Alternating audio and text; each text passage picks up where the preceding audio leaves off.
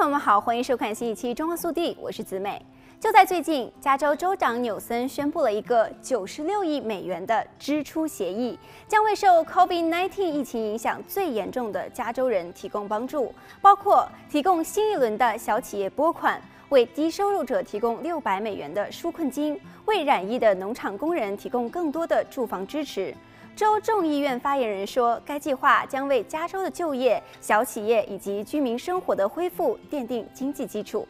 协议中最大一笔二十三亿美元的支出，将向年收入三万美元以下的居民提供一次性六百美元的纾困金。此外，没有资格获得联邦纾困金的非法移民，此次也可以获得加州的纾困金。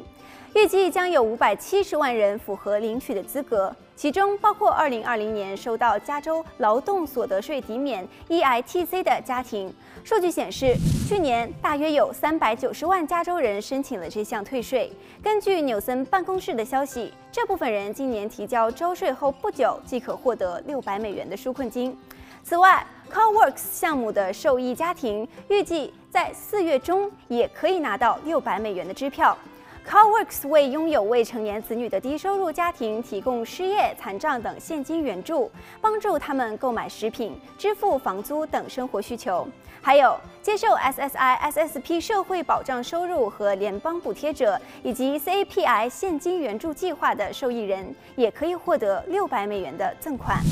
SSI 和 SSP 项目向六十五岁以上的长者、盲人或者是残障人士提供食品、衣物以及房租等补贴。其他低收入的非法移民家庭此次也可以获得六百美元的赠款。年收入低于七点五万美元且不符合最近联邦纾困金资格的无证移民，只要有个人识别税号 ITIN，此次也可以获得加州的六百美元纾困金。其中符合 EITC 所得税抵免资格者，共可以获得一千二百美元。此次给予小企业的补助金总额超过了二十亿美元。受疫情影响的小企业最高可以获得二点五万美元的补助。新一轮计划下，将有超过七十五万个小企业在申报州税时，可以从所得中扣除来自薪资保护计划 PPP 的贷款，最高扣除额为十五万美元。同样，获得经济灾害贷款的企业在报税时也可以扣除同样额度的贷款，